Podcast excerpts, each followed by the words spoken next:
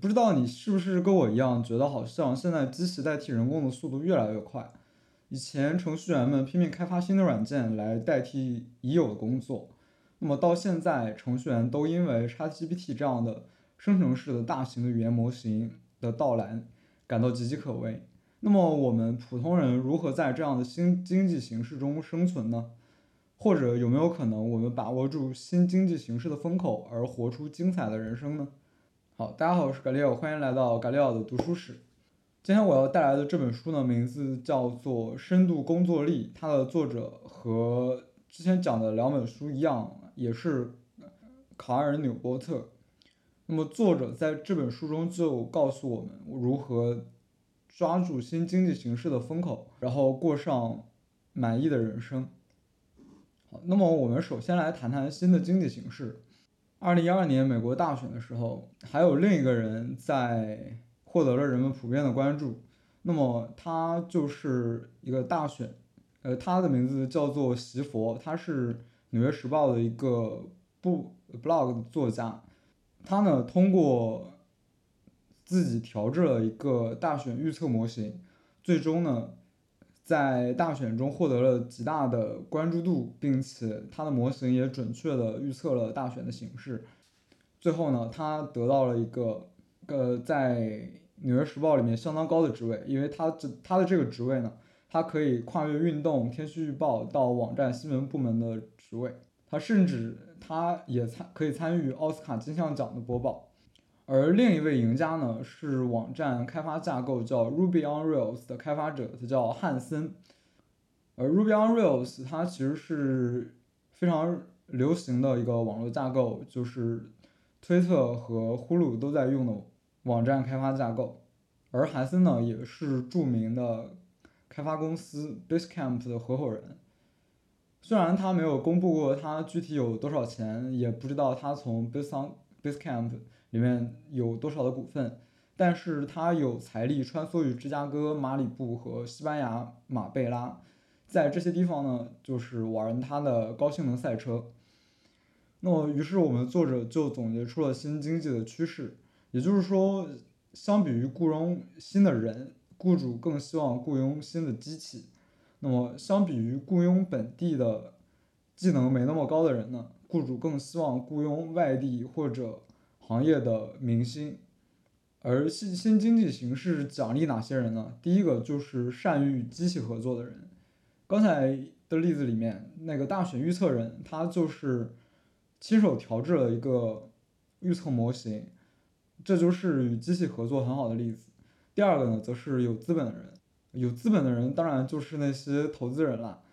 当年投资 Instagram 的人，他就在这样的新经济形势中赢得了超额的回报，因为 Instagram 就只有十个软人的团队，最终卖给 Facebook 的价格却是十亿美元。那么最后，最后作者总结出来呢，在新经济形势中，你需要具有的能力，第一个呢，就是快速学习力。第二个就是达到本领域最高水平的技术。那么，于是作者就提出了“深度工作”这个词。啊，深度工作是作者自己造的词，不过它其实跟我们都比较熟悉的一个概念有点像，叫做刻意练习。就是把你的注意力呢，专注在某个，专注在某个你尝试改善的技术或者精通的思想。另外呢，你需要获得回馈来纠正你的方法，把你的注意力放在最有生产力的地方。也就是说，其实你应该把注意力放在提升你的工作能力上。比方说，你是一个开发者，那么你要把你的注意力放在开发、增强你的开发能力上面，成为计算机领域的专家。不过，要进行深度工作，还是存在着相当多的阻碍的。首先呢，就是我们现在的工作，嗯，大家普遍都习惯说，我工作上遇到了某一个困难，然后我就马上去搜索，去直接得到答案，或者是传讯息给同事去问这个东西的答案。那么就是说，我们与其专注于艰深的思考，我们更希望直接获得问题的答案。但是呢，其实我们往往。直接获得了问题的答案，就相当于阻碍了我们自己持续思考的能力。另外呢，则是现代企业就是对知识工作者他绩效的判断的无力。以前在我们现在的工作者，他的工作内容并不像木匠一样，我们的工作的成果没办法以直接以作品的形式进行体现，所以呢，就是作为企业，它很难衡量我们的绩效。这就像以前在流水线刚出来的时候，老板也同样很难衡量每个流水线员工的绩效。一个叫泰勒的人，他是发起了一项倡导效率的运动。他是怎么做的呢？他拿着码表查看工人动作的效率，然后寻找加快他们完成工作速度的方法。在那个年代呢，生产力的度量是比较明确的，就是看他们每个时间所能制造的器具。而到了现在，则是没有像以前一样的条件，所以很多知识工作者为了证明在他们的职业生活中他们是有价值的。他们就让自己显得额外的忙碌，来证明他们的价值。那么，也就是说，他们随时的去回各种工作上的消息，然后随时参加各种会议，让他们显得很忙碌。但其实这样的工作呢，是浅薄的工作，他们并没有帮你提升核心的工作能力。呃，另外呢，深度工作它其实也可以让我们的生活变得更好。呃，不是说深度工作就是在我们自己的领域攻坚嘛？那么做艰难的事情为什么会让我们的生活更好呢？好像我们普遍都觉得这是很反直觉的。好，下面作者就很有力的反驳了我们的这个直觉。第一点呢，就是从神经学的角度看，就是一个叫格拉格的科学作家。在诊断了癌症中呢，癌症后，然后他发现了注意力以及快乐之间的紧密的联系。在书中呢，他就回忆了自己得癌症的时候，在刚刚被确诊离开医院的时候，他本来会以为自己会和大家想的一样，就是每天都在病痛中度过嘛，就是每天进行艰苦的治疗，然后也不一定会痊愈。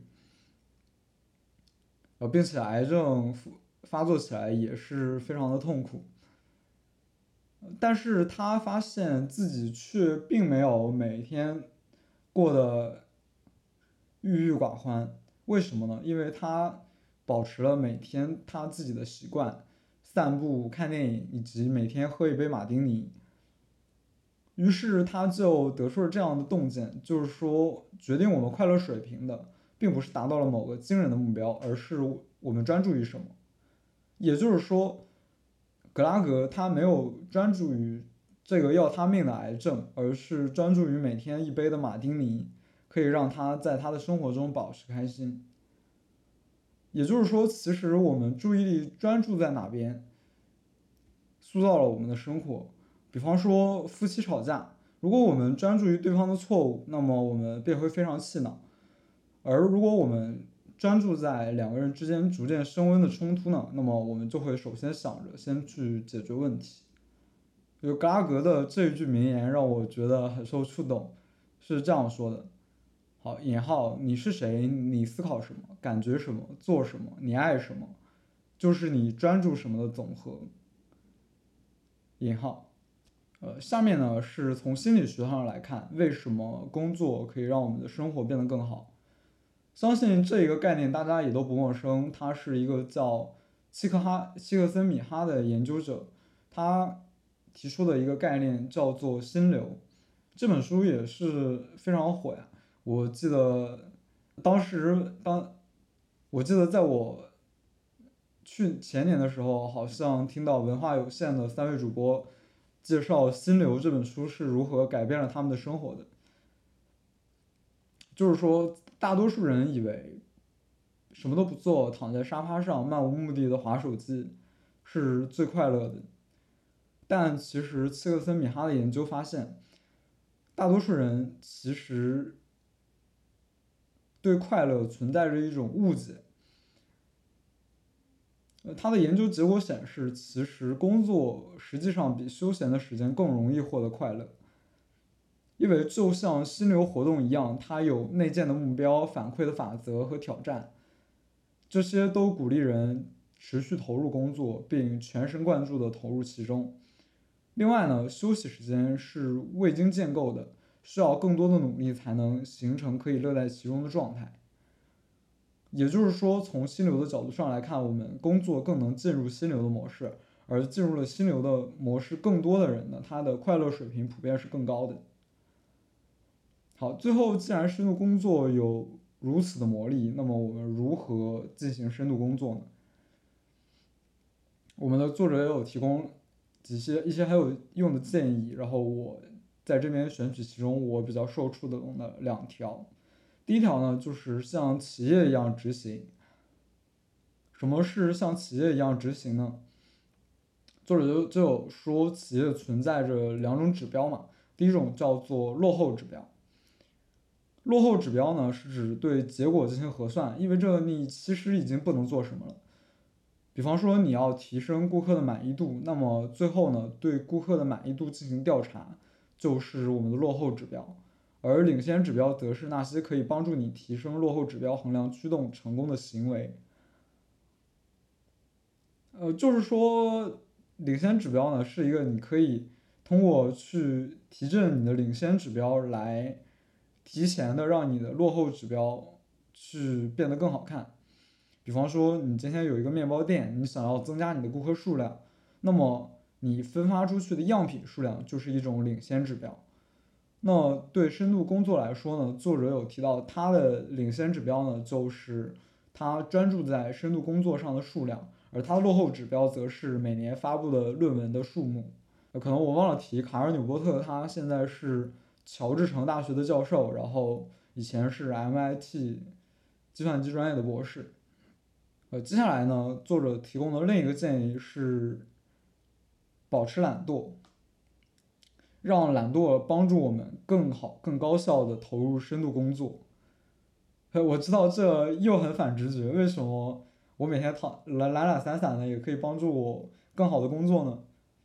卡尔纽伯特就有提到他自己的工作是非常反直觉的，就是说他其实每年发布的数量已经算很多了。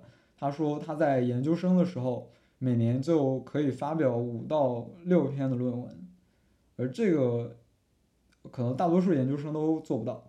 大家可能以为卡尔纽波特就是那种加班的狂人，他每天晚上都在加，然后周六周日也都在工作。但其实并不是，卡尔纽波特就是每周就是五天工作，然后甚至可以做到朝九晚五的程度，就是他每天晚上回去就已经不再工作了。周六周日呢，也几乎并不工作。那是什么让他如此的高效呢？他的总结是他对自己的休闲的时间的高效利用。哦，当然我所说的高效利用，并不是说去工作，他的高效利用呢，就是利用他的懒惰，来让他提高工作的效率。好，为什么懒惰能提高工作效率呢？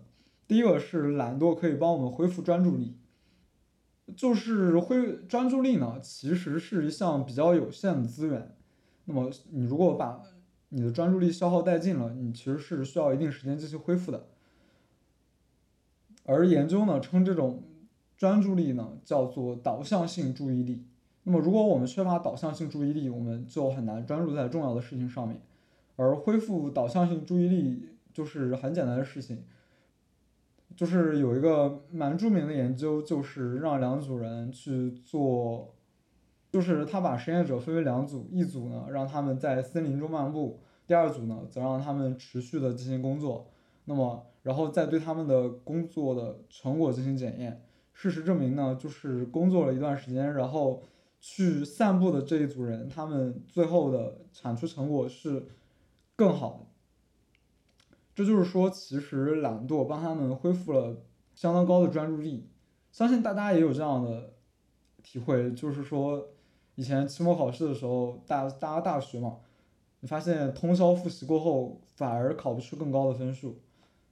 那么这就是因为通宵复习已经过度了消耗了我们的专注力，让我们很难去专心考试这件事情，从而犯很多低级的错误。之后呢，就是懒惰也可以帮助我们去思考艰难的事情。嗯，好，首先懒惰能帮助我们思考艰难的事情，并不是数学题啊。那么数学题是需要你真正的就是专注于当下的工作上面才能够做出来的东西，而懒惰能帮助我们做更复杂的决定。就是说，在我们无意识的状态的时候呢，大脑其实具有更高的频宽，而这更高的频宽呢，就是能让我们在做复杂的决定中，去专注众多冗杂的讯息里面真正重要的东西。就是这里面这边也有一个很有意思的研究，就是研究者把两也是找两组实验者，第一组呢，就是他让他们。做一个比较艰难的买车的决定，呃，就是他提供给他们充足的信息，而第一组呢就放他们出去玩，第二组呢则让他们持续坐在那边思考这件事情。后来发现，其实第一组做出的决定的质量普遍要高于第二组。那么我自己也想说，其实有的时候读书嘛，就是你涉及到了大量的输入，而你读完书之后可能去散个步。然后回来发现，你停留在你脑袋里面的那些东西，才是真正的重要的东西。好，最后总结一下我从这本书中学到的内容。第一个呢是新经济形势奖励的是那些能够做深度工作的人。第二个呢是阻碍深度工作的原因是我们现在每天都在连线，然后以及我们。并不专注于思考，而是想要更快速的获得答案。第三件事情是，深度工作可以帮助我们把我们的生活变得更好。